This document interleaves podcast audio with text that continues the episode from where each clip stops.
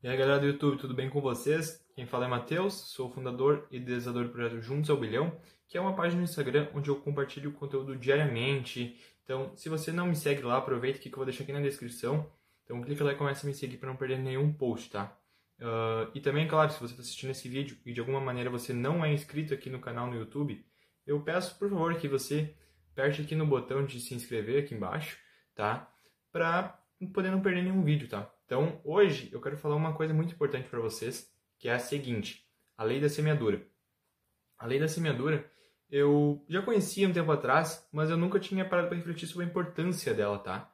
E o que me fez realmente refletir sobre ela foi ao ler o livro Pega a Visão do Rick Chester, tá? Porque ele falou bastante da, da, dessa lei, que na minha opinião também é uma das leis mais importantes que temos hoje em dia, que é essa lei como muitas coisas, vem da Bíblia.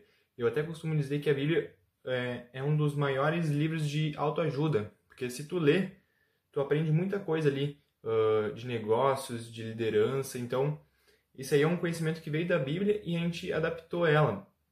Igual também a, a você é média cinco pessoas, isso também era bíblico. Então, se for pensar, a Bíblia traz muitas reflexões que podem ser levadas a sério e realmente mudar nossa vida, tá? Uh, não estou dizendo que nenhum voto bíblico, nenhum, nenhum voto religioso aqui, que eu realmente eu tem algumas partes que eu leio, me mandam e realmente eu penso, bah, caramba, que foda isso aqui. E pensar que foi escrito um tempão atrás, então é uma fonte de conhecimento muito grande. Então vamos que interessa, vamos para a lei da semeadura, tá?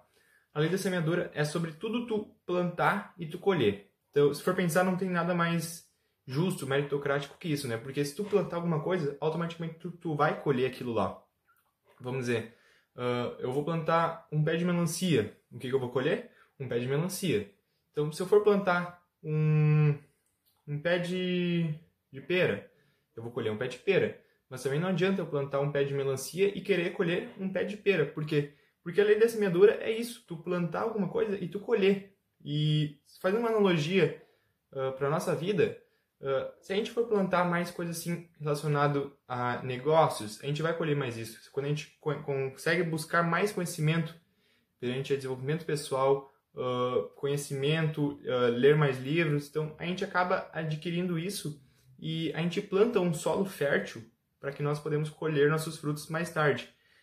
a lei da semeadura não diz que tu vai plantar hoje, tu vai colher amanhã, porque isso é muito errado se a gente for pensar ah, eu vou plantar hoje um pé de maçã e vou colher amanhã os frutos. Não, demora, mas os resultados vêm. Então, é um trabalho de formiguinha, né?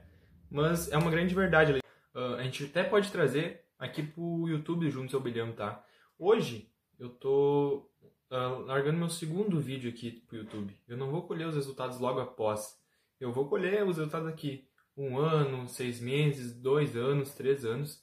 Então, até vocês podem ver pela qualidade. Uh, a, a tendência é eu só aumentar, só melhorar. Porque quanto mais eu vou colhendo, mais eu vou obtendo, mais eu vou aprendendo. Então, vocês vão ver que esses vídeos aqui não vão estar nem perto lá do trigésimo, eh, quintagésimo vídeo que eu vou lançar aqui no canal, tá? E eu quero saber aqui se você já conhecia a lei da semeadura, se você gostou do vídeo, então me deixe aqui a sua opinião nos comentários que eu vou ler e responder todo mundo, tá? Tamo junto. Ah, e não esquece também de, se esse conteúdo aqui te agregou valor, mandar para uma pessoa que é importante para você, tá? Então tá, tamo junto, valeu!